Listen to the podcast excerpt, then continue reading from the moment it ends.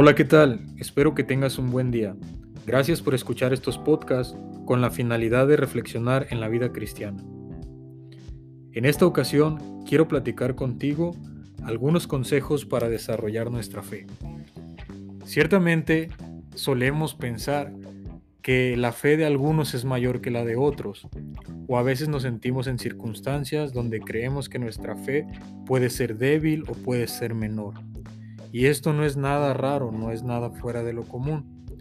Incluso en alguna ocasión los discípulos llegaron a pedir al maestro que aumentara su fe. Dice Lucas 17:5 que los discípulos le dijeron, aumentanos la fe. Y quiero hablar el día de hoy acerca de cómo podemos desarrollar nuestra fe, cómo podemos trabajar en crecer nuestra fe. Ciertamente la fe es dada para nosotros por parte de Dios por gracia como un regalo inmerecido. Sin embargo, es algo que aunque nos es dado de parte de Dios, depende de nosotros el desarrollarlo, el poder crecer, el poder aumentar la calidad de la fe que nosotros podemos tener.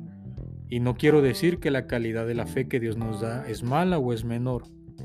Pero lo que sí quiero resaltar es que cuando nosotros desarrollamos nuestra fe, podemos confiar, podemos incursionar en ese camino que Dios ha escrito para nosotros con una mayor confianza, con una mayor convicción y una mayor seguridad.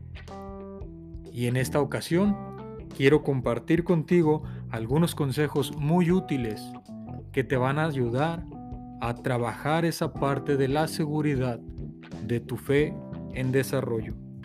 Dice Romanos capítulo 10, verso 17, así que la fe viene por el oír, por el oír la palabra de Dios. El primer paso o la primera encomienda que nosotros tenemos que tomar en cuenta es que debemos exponernos a la lectura de la palabra de Dios. Hay muchas personas que no les gusta leer su Biblia o que por alguna razón no tienen tiempo para leer su Biblia.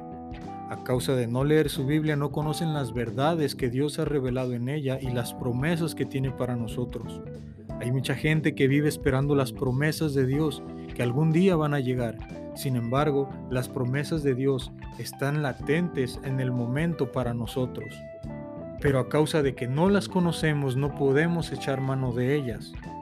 Por lo tanto, podemos entender que la fe viene por el oír, pero no el oír cualquier cosa sino el escuchar la palabra de Dios. El tener en cuenta que conocer la palabra de Dios me va a ayudar a poder desarrollar y conocer, incluso entender mi fe. El segundo consejo que te quiero dar en esta ocasión lo voy a tomar de Hebreos capítulo 11, verso 6. Y dice de la siguiente forma, pero sin fe es imposible agradar a Dios porque es necesario que el que se acerca a Dios crea que Él existe y que Él es galardonador de los que le buscan. ¿Qué quiere decir esto? Que Él premia a los que le buscan, pero a los que le buscan creyendo que Él es real, que Él existe. Mucha gente puede acercarse buscando a Dios, puede acercarse buscando a alguien superior que les puede encaminar o les pueden causar o incluso dar una respuesta a la circunstancia que están viviendo. Pero la palabra de Dios dice que nuestra fe en desarrollo depende de que nosotros nos acerquemos buscando a Dios creyendo que Él es real, creyendo que Él es verdadero.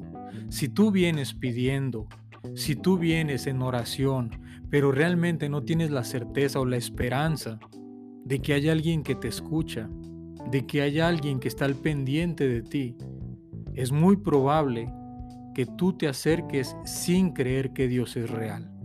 El consejo que te quiero dar en este momento es que cada que tú te acerques en oración al Padre, cada que tú busques a Dios, te acerques con la seguridad de que Él existe, que Él es todopoderoso, que Él es real y que Él es galardonador de los que le buscan.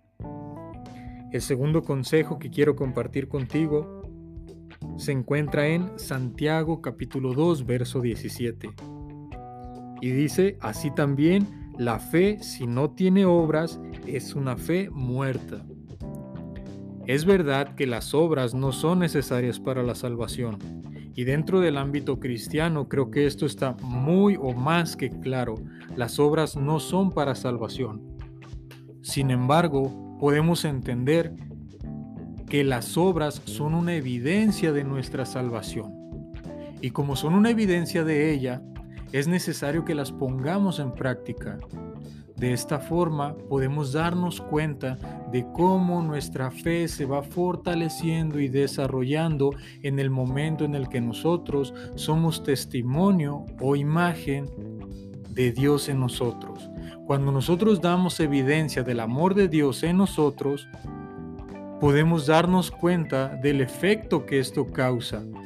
Y ese efecto provoca en nosotros una mayor convicción en fe, en seguridad, y nos permite ir desarrollando esta fe que nos ha sido dada.